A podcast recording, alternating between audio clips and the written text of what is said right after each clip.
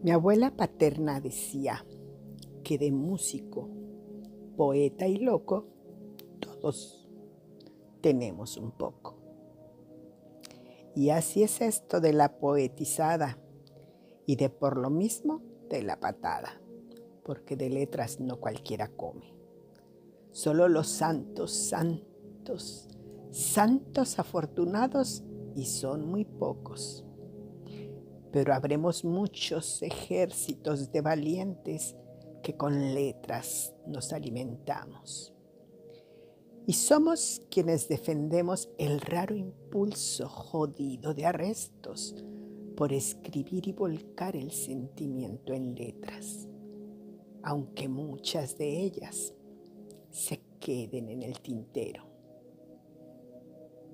Las letras, cierto y repito, no darán de comer, pero sí que nos engordan el alma e inflaman el corazón. Nos hacen ser valientes guerreros contra demonios internos, toxinas mentales y nos livianan a punta del filo de unos dedos tecleando o de un lápiz o pluma en papel. Pero lo mejor de todo es que no comeremos letras.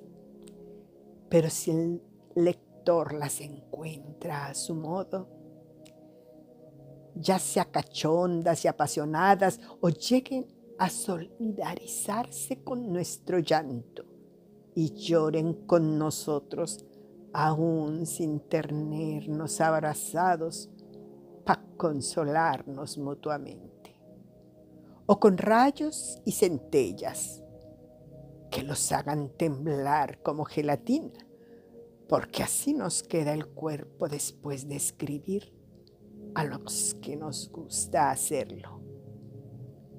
Nos darán la razón de seguir escribiendo. Yo tengo sobrepeso de alma y corazón. El del cuerpo es otro cantar porque aunque me resista, las letras mandan y me poseen sin preguntar. En ocasiones me llevan a copular y otras a penar y más y más, aunque me lleven al carajo y anexas. Amo comer letras y derramarlas a sus ojos si son bienvenidas, qué bueno. Y si no, igual a mí me engordan el alma y lo que le sigue. Pati Rubio, divagando dispersa entre el goteo de la lluvia.